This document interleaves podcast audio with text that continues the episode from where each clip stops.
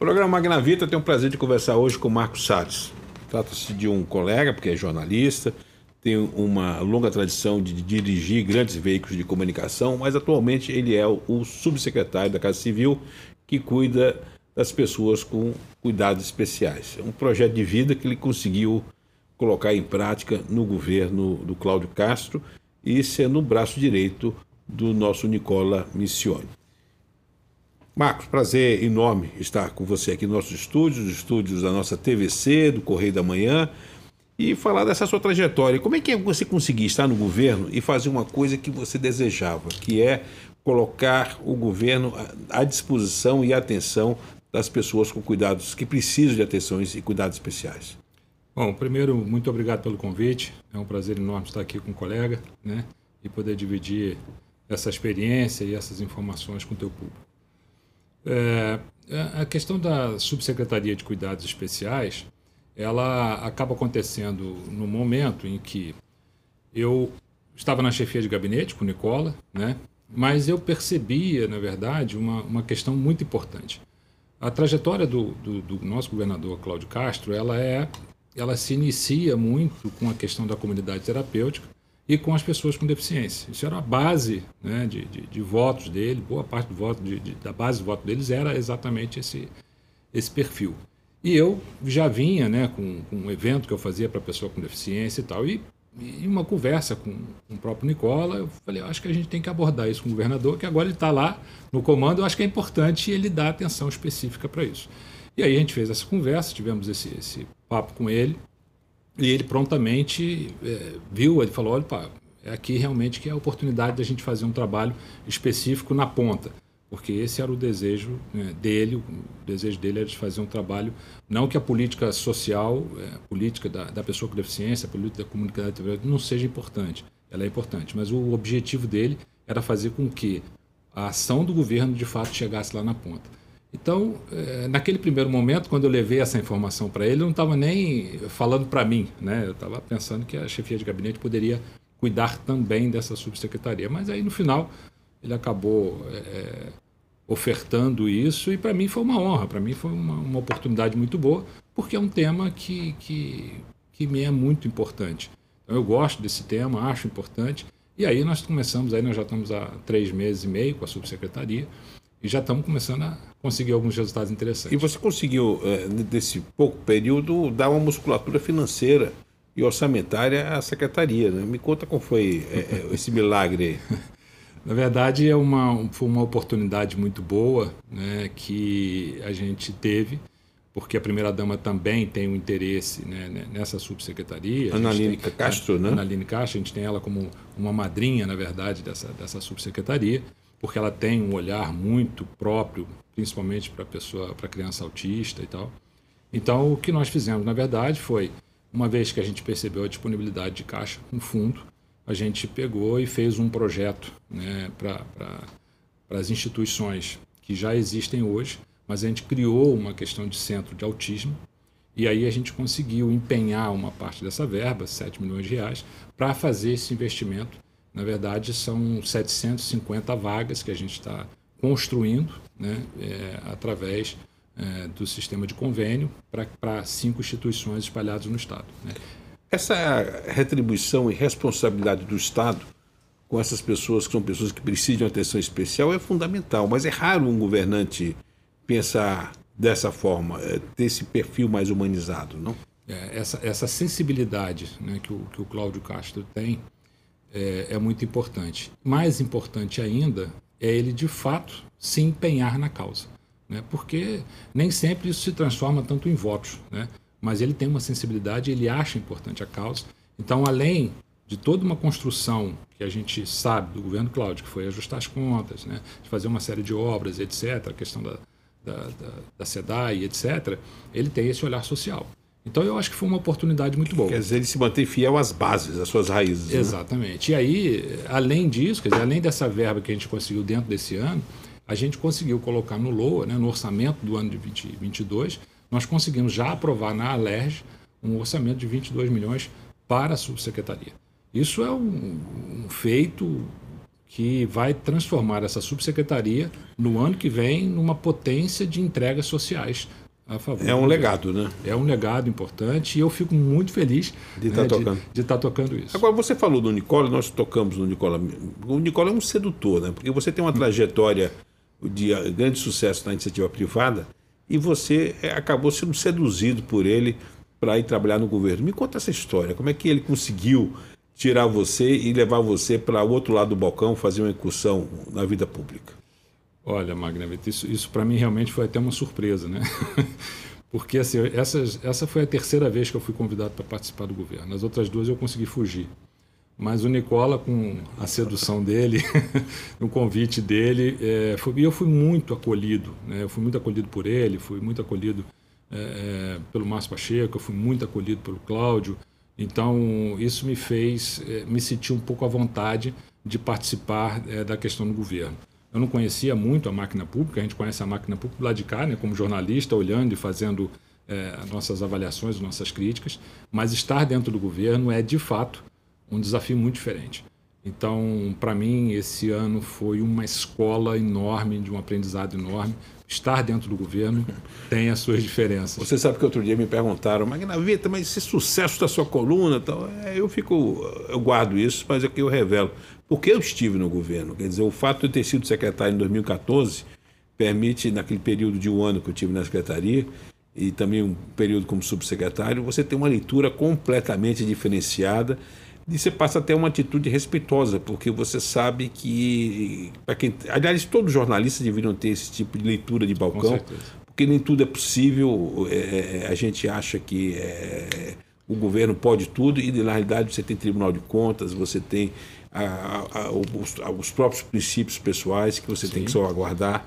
É e é, difícil. É, é, complicado, porque assim, a gente olha lá de fora e fala assim, ah, o governo demora muito, mas depois que você entra lá dentro, você começa a entender o mecanismo e, e a necessidade de, de algumas travas, você começa a olhar e respeitar. Fora isso, nós temos a questão do CPF das pessoas que estão lá.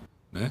E aí você colocar o CPF em uma determinada questão é muito complicado, ainda mais né, num estado onde a gente sabe de um histórico que não, foi, não, é, não é fácil. Sim, então não é o, é todo mundo que está disposto a colocar... O próprio governo o, o, do Cláudio Castro chega no impeachment de um governador. Exatamente. Dizer, você então, tinha uma é- quadrilha instalada lá. Exatamente. Então você colocar o seu CPF ali, depois você sai do governo, daqui a cinco anos o, o TCE está tá batendo na tua porta e, e aí você não tem mais a estrutura do Estado para te atender. Então, algumas coisas se transformam em morosas exatamente por isso, por essas preocupações.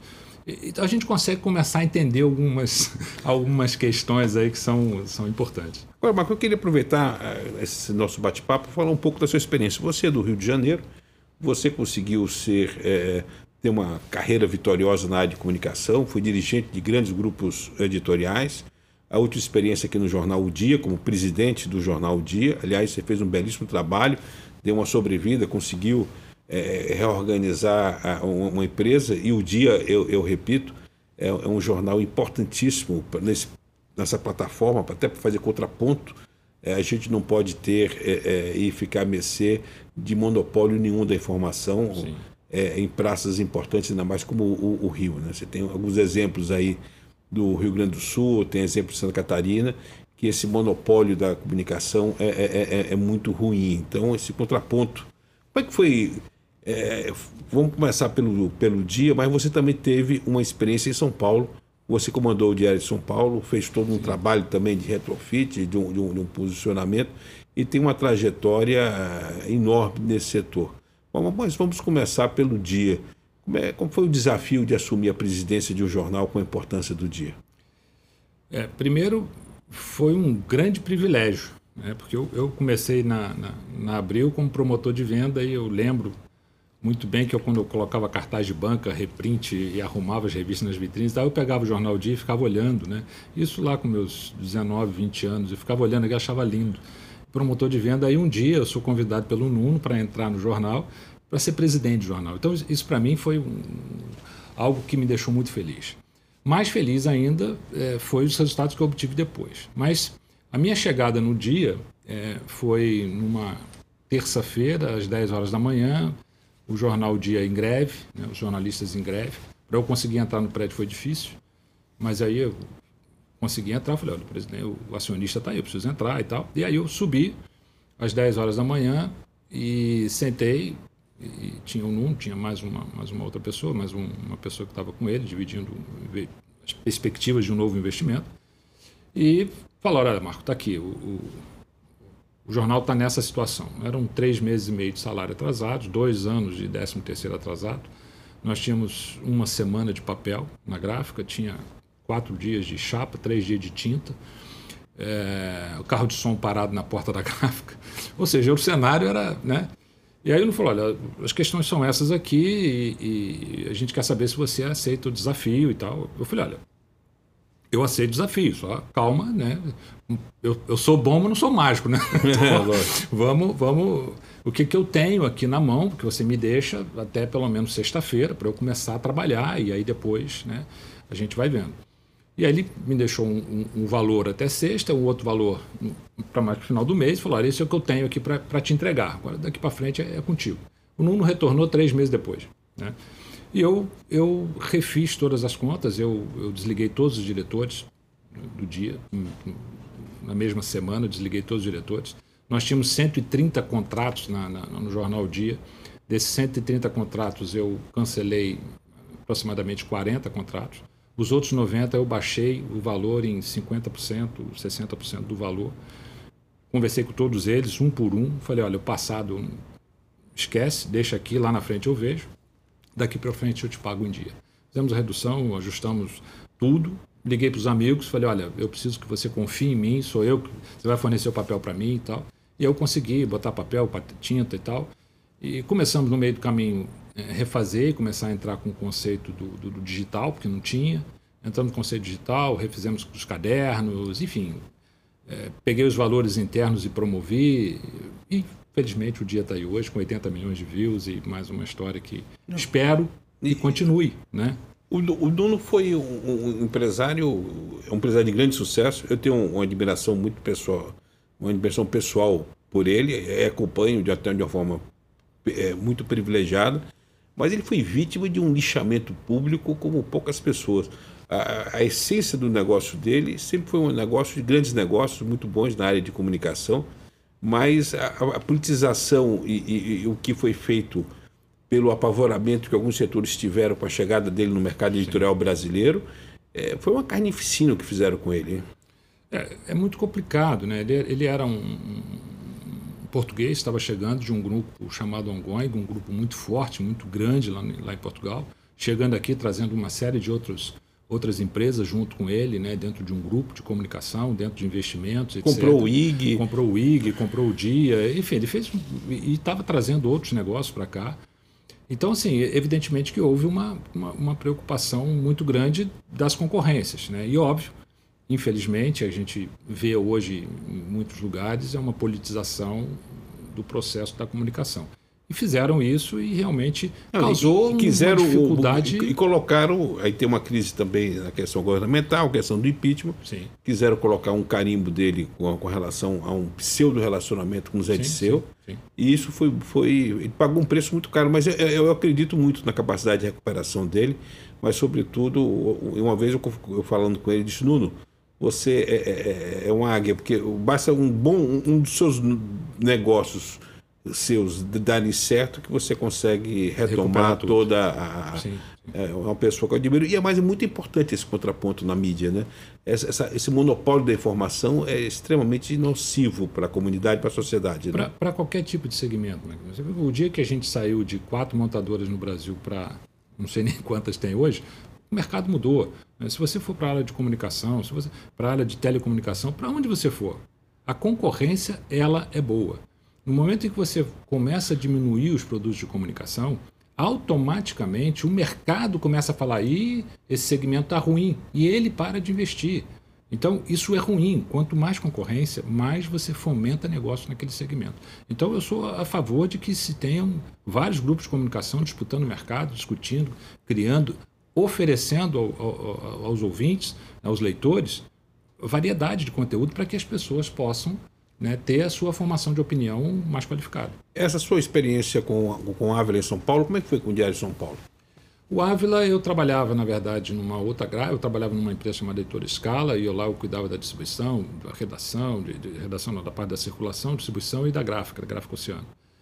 E, e aí o Ávila, ele estava numa crise muito grande com os dois jornais, né? tanto o Diário de São Paulo quanto a Rede Bom Dia, que era uma rede de jornais para o interior do estado de São Paulo.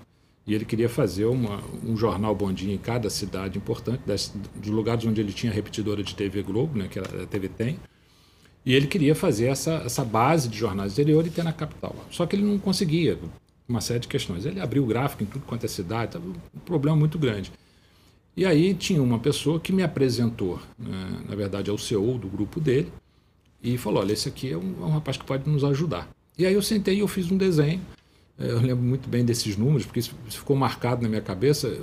O, a Rede Bom Dia ela, ela, dava um prejuízo de 300 mil reais por mês. E eu fiz um projeto, apresentei para o Ávila e falei: olha, o projeto é esse aqui. Ele falou: mas quanto que isso vai custar? Eu falei: nada, muito pelo contrário. Depois que a gente implantar, no mês seguinte você está positivo. Ele falou: não acredito nisso. Eu falei: não. Vamos fazer? Vamos. E ele falou: então tá bom, então você tem carta branca para fazer. E assim foi. No segundo mês, a gente estava faturando 200 mil a favor. Né? E não foi mágica, foi só uma construção né, da forma de se organizar o jornal. Da reunião dos ativos, a multiplicação dos ativos. Dos ativos. E, e, aí eu comecei a pegar as cidades e comecei a trocar os conteúdos, um pouquinho daqui, um pouquinho dali. Eu fiz uma central de diagramação em São Paulo. Então a gente fechou os escritórios megas que tinha, botamos só uns escritórios pequenos, eles produziam conteúdo, mandavam para São Paulo. A gente fazia uma central de, de, de edição com os, os diagramadores ali, eu juntava os conteúdos todos e fazia um jornal e para todos os lugares, com a capa de cada um e tal. Imprimi em São Paulo fazia logística e fechei todos os restantes. Cara, saiu de 300 negativo para 200 positivo. Então foi, foi fácil. E eu peguei as redações e coloquei dentro da TVT. Então eu, eu não gastei mais aluguel, eu não gastava mais nada, cara. Foi, e aí ele ficou louco, falou: não, então peraí, assume o Diário também. assume o Diário de São Paulo aqui também e vai em frente. E o Diário de São Paulo, como é que foi a experiência no, no Diário de São Paulo? O Diário de São Paulo acabou tendo um, um, um, uma questão ali naquele momento, porque o Ávila ele acabou é, tendo uma doença e, e, e, aí teve todo aquele problema da CBF. E ele foi embora para os Estados Unidos. E ele acabou vendendo o jornal para o Mário Cuesta. E aí o Mário Cuesta assumo o jornal, eu tiro a rotativa ali da Anhanguera, onde era sede, levei lá para o interior de São Paulo, foi uma loucura transportar uma, uma newsline de quatro andares para um outro pé, foi cara, foram, foram seis meses de, de loucura.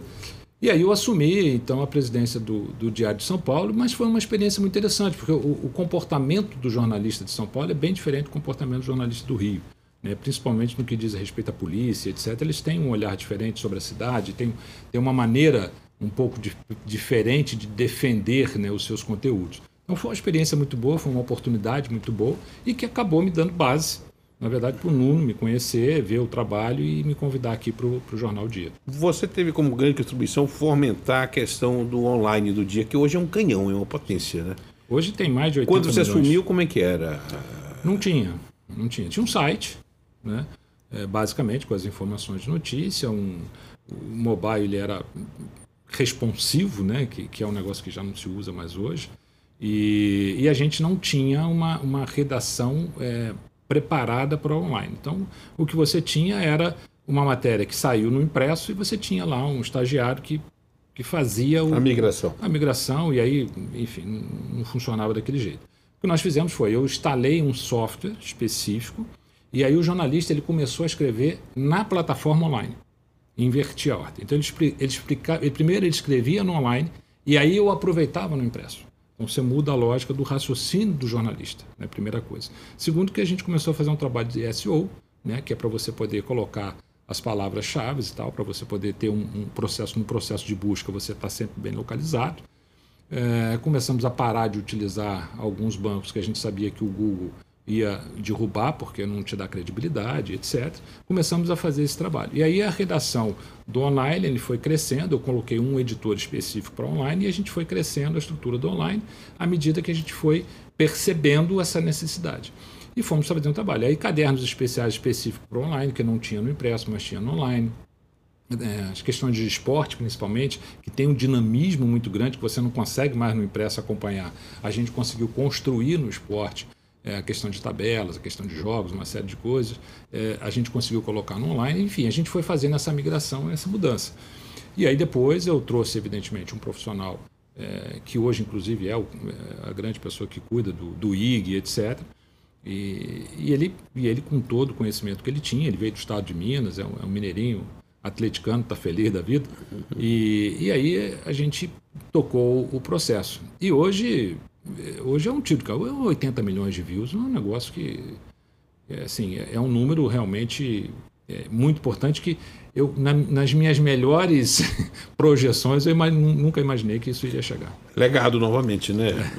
É. Agora, é eu queria entrar aqui num aspecto pessoal seu, que foi um susto que você teve, porque nós acompanhamos, eu como seu amigo acompanhei de perto, que foi você ter o Covid, mas não apenas ter Covid, ter ido para uma UTI.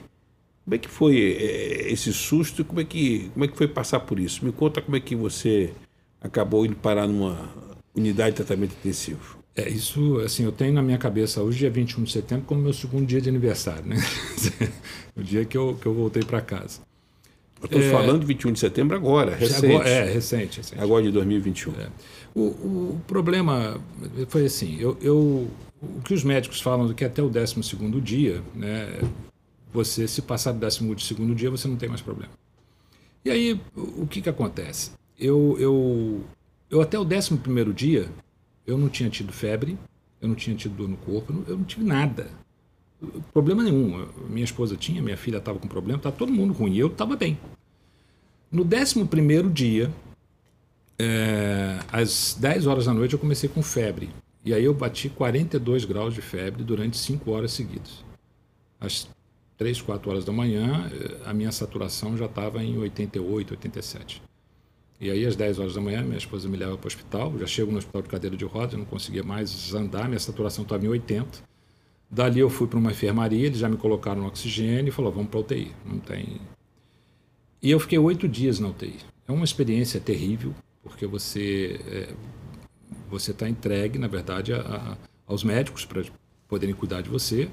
E, é uma situação muito complicada, né? muito difícil. O médico ele vai fazendo avaliação, eles vão fazendo avaliação a cada quatro, seis horas para vendo como é que como é que está reagindo o medicamento. Se o medicamento não reage, eles alteram, ou seja, você você percebe que você está dentro de um processo de experimento, porque não tem uma, uma, uma questão é, é, pronta.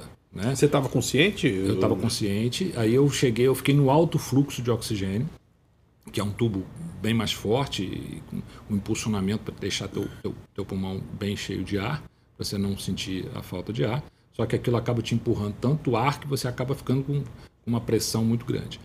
E ele vai fazendo essa avaliação e ele, ele para do teu lado e fala, olha, se, se, se melhorar, ótimo, senão nós vamos te entubar. Então, você fica com aquele sentimento terrível, né? Depois de dois dias, eu, eu, dois dias e meio, eu saí do alto fluxo de oxigênio, eu fui para uma outra máscara, de um saquinho, depois de três dias eu saí do saquinho e fui para aquele catéter normal e tal, e, e, completou oito dias. Mas a sensação é horrível, você fica num, num processo e você vê de fralda. ocorrendo, você vê... Não, a UTI tinha oito leitos, eu vi quatro pessoas falecerem, três serem entubados, sai do tubo e volta de novo, e, e é aquele ambiente que você fica vendo ali a fragilidade Qual o da vida. na cabeça de um, de, um, de um ser humano, de uma pessoa passar por uma experiência dessa? de que nós somos muito pouco, nada, né? Para não dizer. É, o sopro de vida é um negócio é, impressionante. Assim, você, você fica muito próximo daquele momento em que você fala, bom, então é, é isso ou tem mais alguma coisa? É, eu acho que eu tive uma outra oportunidade e nessa nova oportunidade eu acho que eu vou, eu, eu penso um pouco diferente hoje.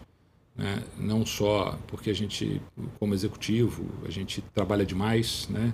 a gente dá pouca atenção para algumas coisas e você começa a, a, repensar muitos valores da sua vida. Agora você teve a sua companheira, a sua esposa foi fantástica, porque ela chegou a fazer um boletim para gente. Eu fazia parte da lista que recebia o, o, o, o boletim da, da...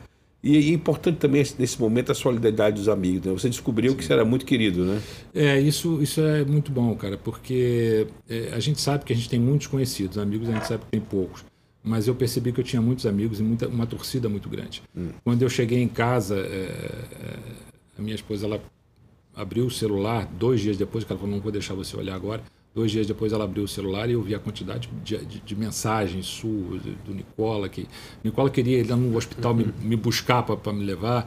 E, e, e, assim, a quantidade de amigos é, é um negócio que realmente me deixou muito, muito feliz.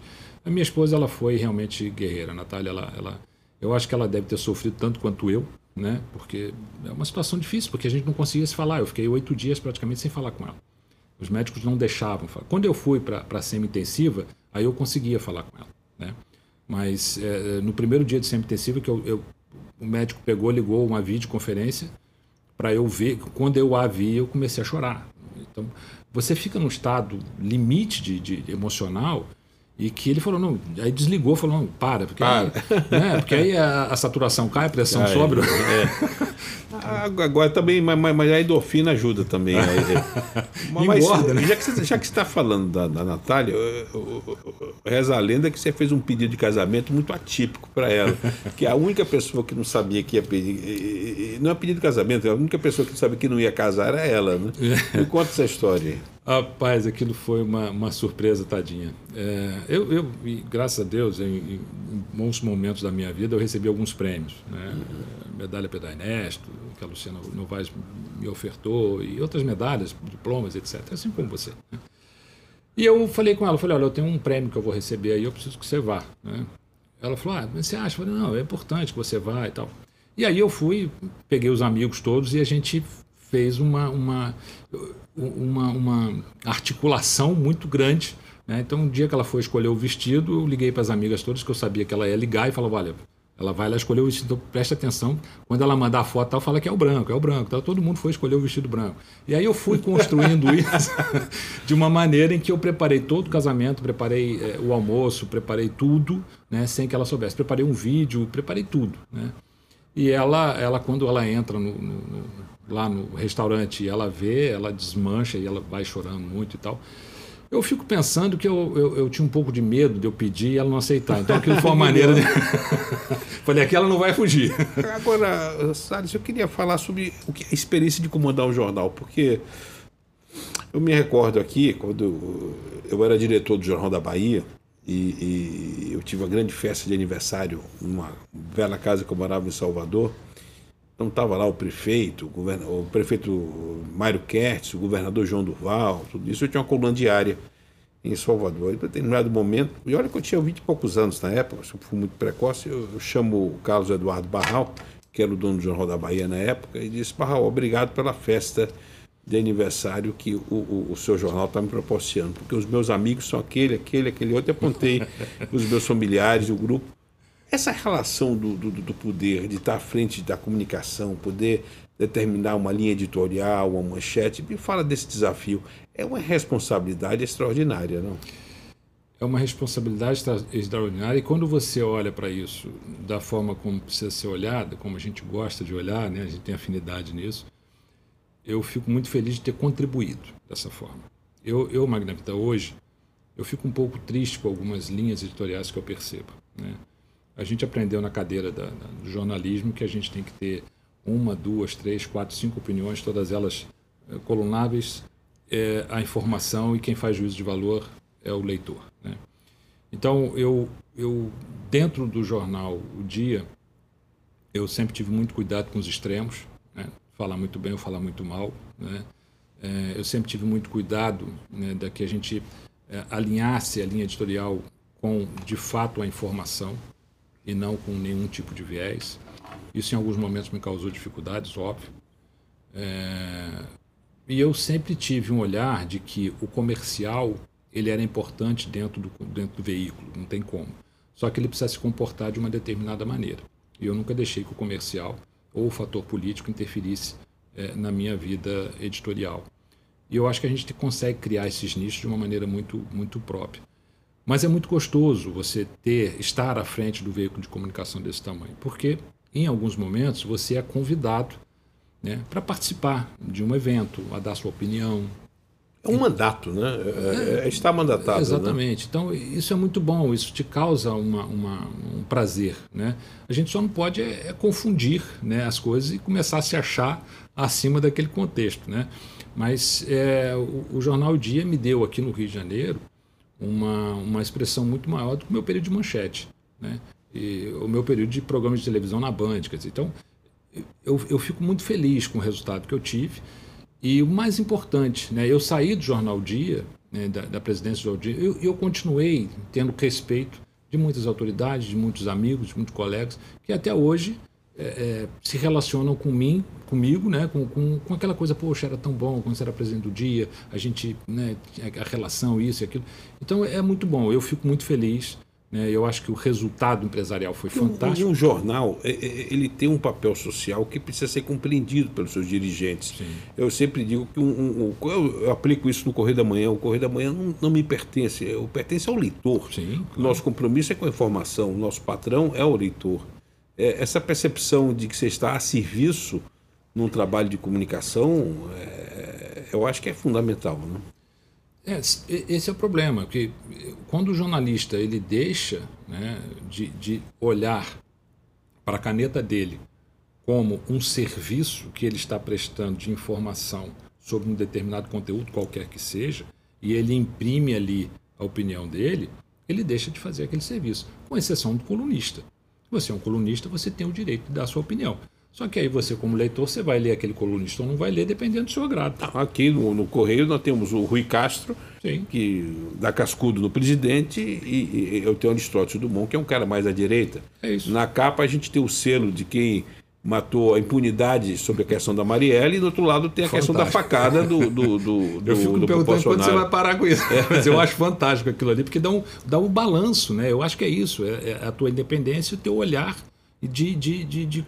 Peraí, você tem isso aqui, mas você tem esse. Mas você sabe né? que o Ricardo Cravalbin acaba de lançar um livro fantástico, eu recomendo aos telespectadores.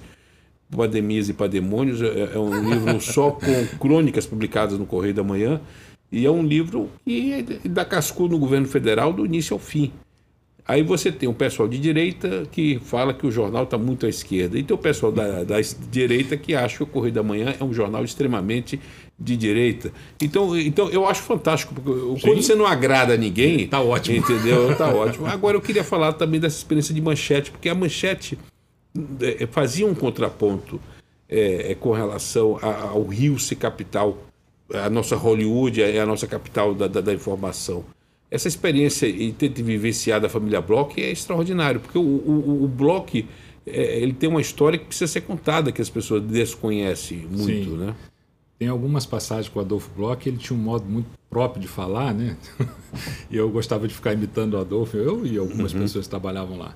A minha experiência com o Adolfo Bloch, ela, ela, ela começa num dia que eu estou vindo de avião eh, de São Paulo para o Rio, por algum evento, e, e senta do meu lado o Oscar Bloch. E a gente começou a conversar. Ele, naquela época ele estava com problema com a distribuição da imprensa.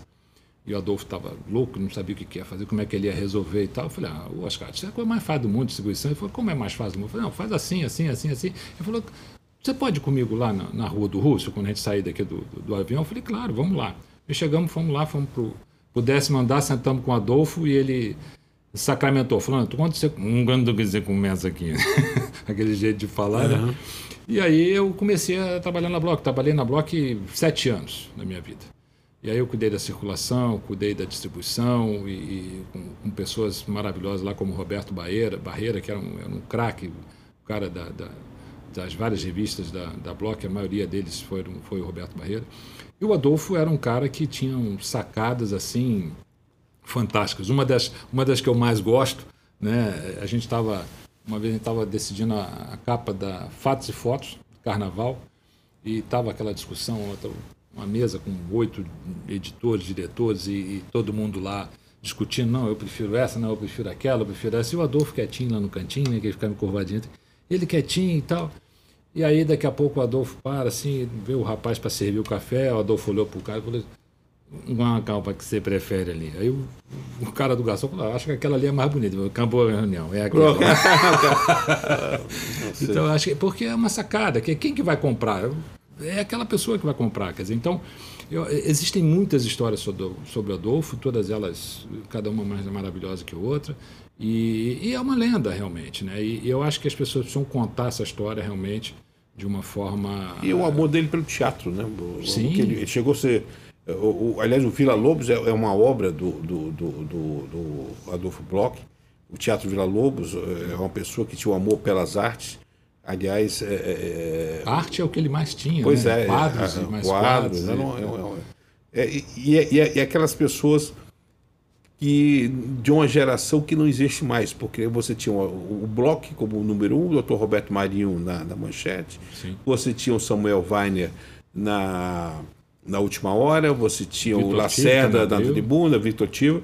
Essa questão de jornal com dono, e, e, isso é uma coisa que, que acabou no Brasil, né? Porque você tinha o, os jornais sempre atelados, o Doutor Frias, os Mesquitas, e, e, isso é uma coisa que está se perdendo muito, né? Está se perdendo. E, infelizmente, os herdeiros que estão por aí, eles não conseguiram construir as suas mesmas relações. Agora, eu aqui abro, só para fazer uma exceção, a, o João Roberto Marinho, porque o João Roberto sempre foi, dentro dos diretores da, da, da Globo, uma referência que encarnou muito o, a, a, o jeito do pai e a forma de agir, e hoje ele, como número um das organizações Globo, eu acho que ele traz um pouco essa figura Sim. do dono e um dono que entende do editorial da, da primeira página. Né? Eu, eu acho, Magnani, que um, um, problema que eu acho que a gente teve no meio impresso no Brasil, especificamente, a gente aqui nunca conseguiu montar um pool de compra de, de, de papel jornal, um pool de, de, compra. Eu tentei algumas vezes, mas eu, não, eu nunca consegui. Porque é, é, essa questão de muitos veículos de comunicação estar diretamente ligada a um polo político, um determinado estado, etc., isso causou muita dificuldade para o próprio meio. Né? Então, quando aquele polo político estava bem, as coisas iam muito bem. Quando o polo político saía, aquele jornal.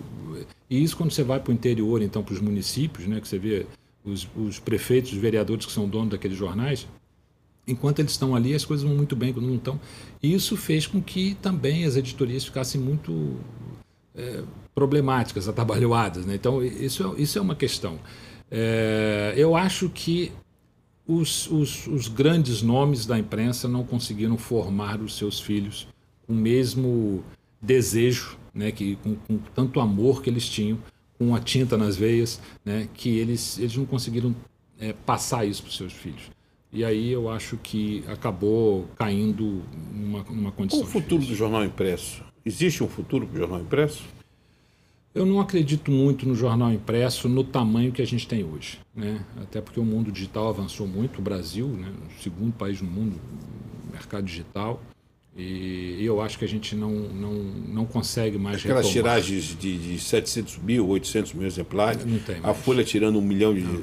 Eu tirei, eu na época de trabalhar na Manchete, eu, eu fiz um milhão e 800 mil exemplares de fatos e fotos com a morte do Ayrton Senna. Isso não, não vai acontecer nunca mais.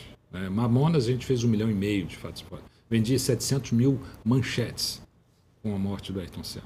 Mais 1 milhão e 800 fatos. Com 2 milhões e 300 mil exemplares no Brasil. Você imagina o que é distribuir 2 milhões de uma mesma edição. É uma loucura. Mas eu acho que isso não acontece mais no Brasil. Não Até acontece... porque o, o, ponto final, que a banca também está morrendo. Também né? Está se transformando, morrendo, não. Está se transformando. Tá se transformando né? ela, ela, já vinha se transformando numa, numa boutique ali, né? Então, agora é, eu acho que o, o, que o modelo impresso hoje, ele desse, de, de, pelo menos da forma como a gente conhecia, não vai ter mais. A gente vai ter que se adaptar em alguns momentos às circunstâncias. Eu acho que ele não acaba totalmente. Né? Eu acho que ele fica. Do mesmo jeito que hoje você não tem mais livros com tantas tiragens, você vai continuar tendo os impressos. Só que você vai ter ele de uma forma até mais difícil de você ter acesso. Até porque a gente tem um contexto dentro do nosso produto, né, que é a logística, e ela fica cada dia mais cara. Né? Então isso, isso é muito complicado.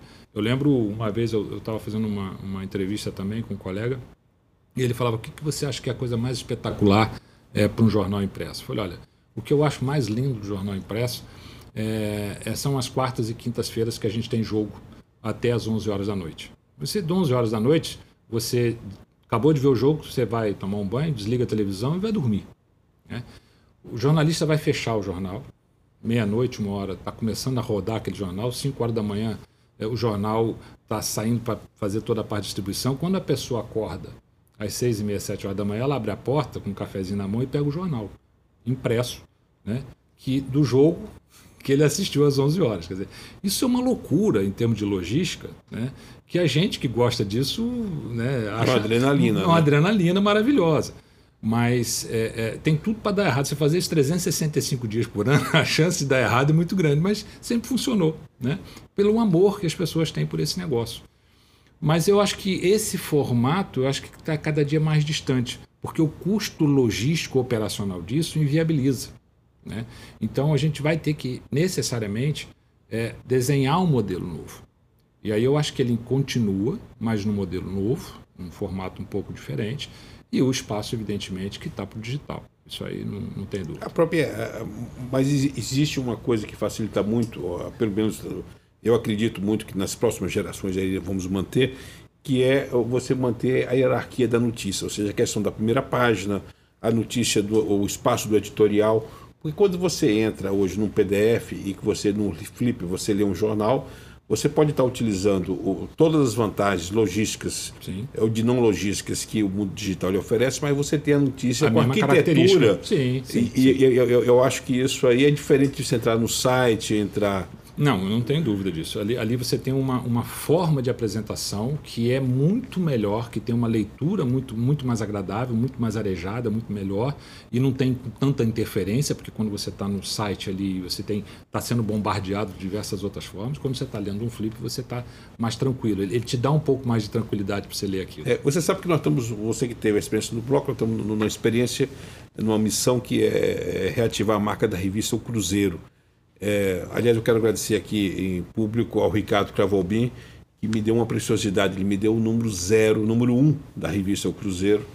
É, é impressionante você ver a vanguarda daquela revista e dessa edição tem um, uma, uma reportagem é, que eu quero é, reeditar no, em breve, que é o Rio visto da perspectiva da década de 20.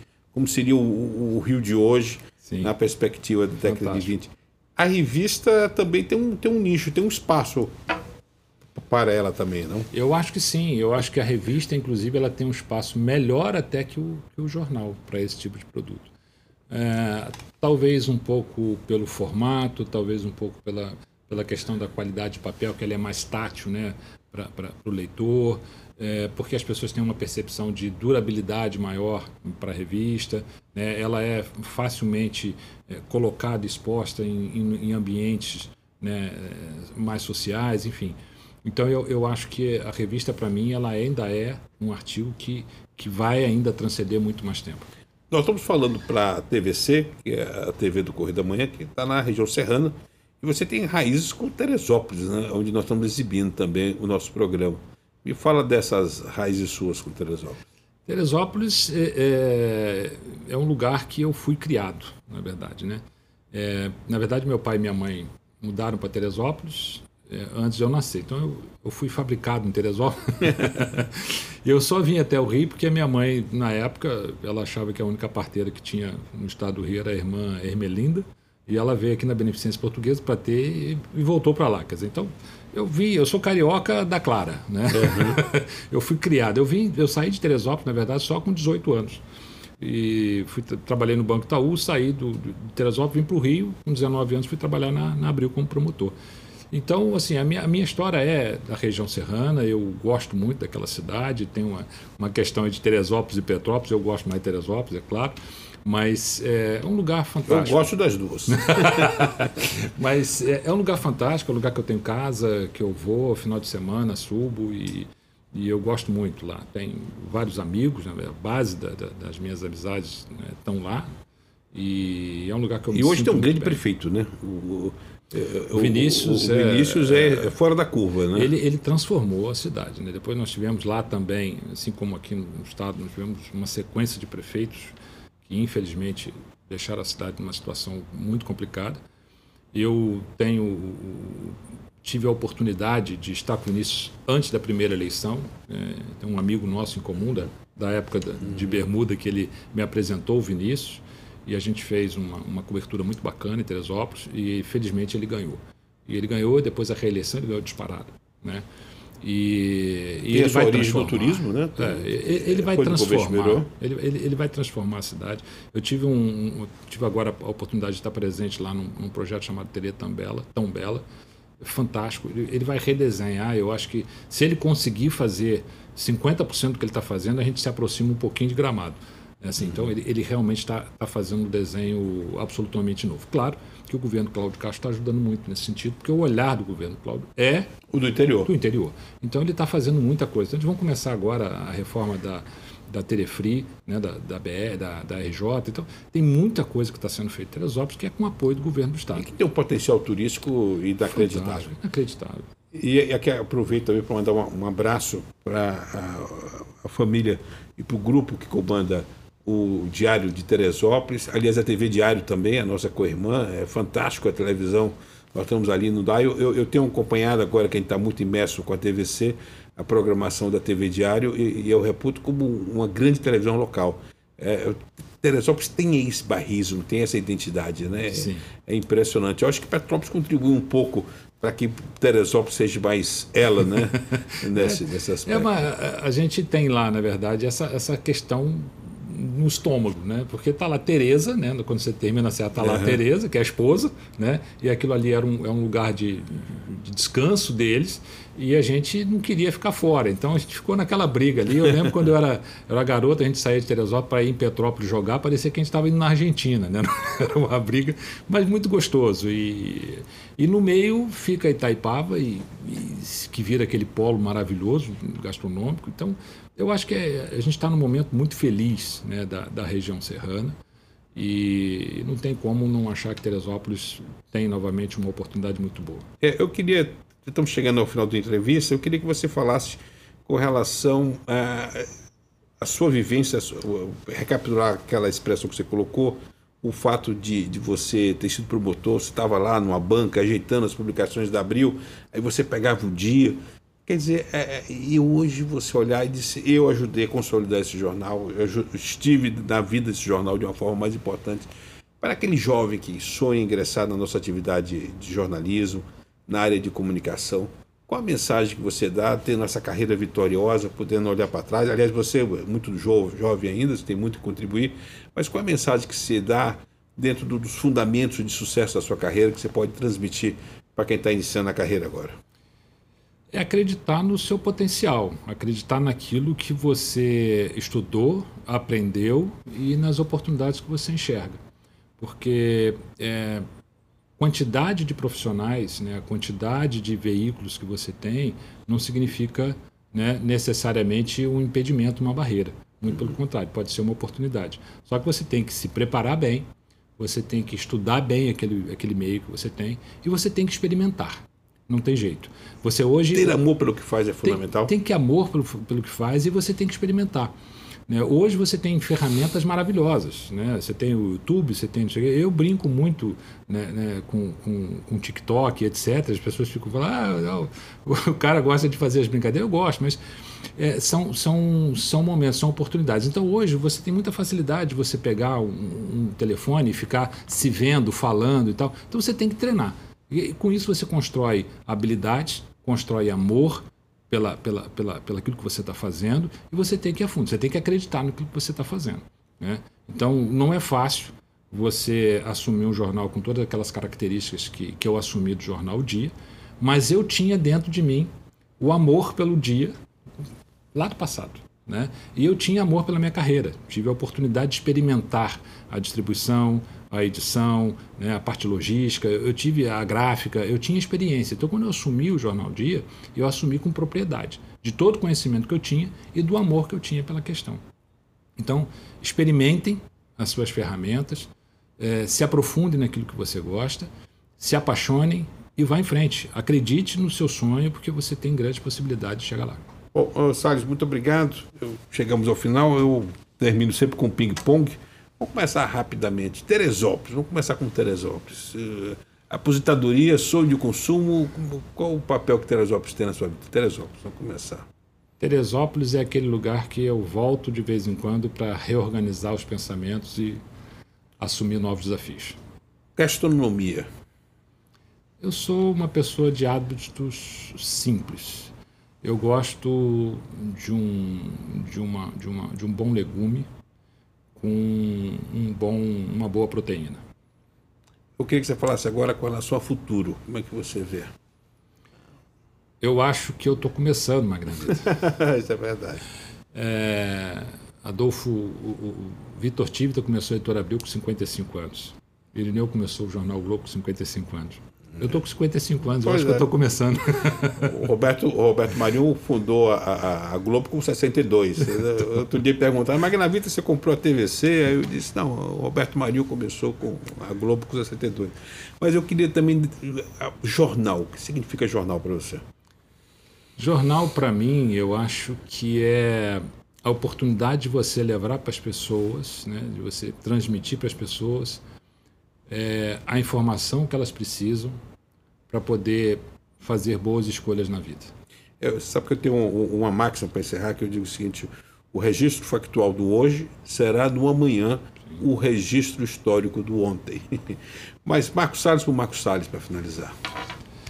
Uma pessoa simples, apaixonada pelo que faz, é, que gosta de desafios, está sempre se renovando, se reinventando e disposto a a trabalhar ainda bastante. Marcos, muito obrigado. Para mim é uma honra entrevistá-lo. Tenho uma admiração muito grande pelo seu trabalho, essa aula de jornalismo que você dá aos nossos telespectadores aqui pela sua TVC, a TV do Correio da Manhã, e espero ter chance de voltar a conversar outras vezes com você aqui e trazer para vocês aí, é, compartilhar essa lucidez e esse diplomata nato da imprensa. Outro dia, me, referindo a você, falando, oh, o Marcos Salles está no governo tal eu falei, mas ele nasceu, ele vai estar no Itamaraty, porque ele é, é, um diplomata nato. Muito obrigado, Marcos, pela sua participação. Um abraço ao Nicola. Quero um dia trazer o Nuno Vasconcelos para dar uma entrevista aqui. É um cara que tem uma história extraordinária. Eu admiro muito o Nuno. É um, é um português hoje mais brazuca. E os artigos que ele escreve no dia também são muito lúcidos com relação às reflexões que faz. Eu quero ver se eu trago o, consigo trazer o Nuno Vasconcelos aqui. Muito obrigado. Chegamos ao fim de mais uma edição do programa Magnavita pela sua TVC, a TV do Correio da Manhã.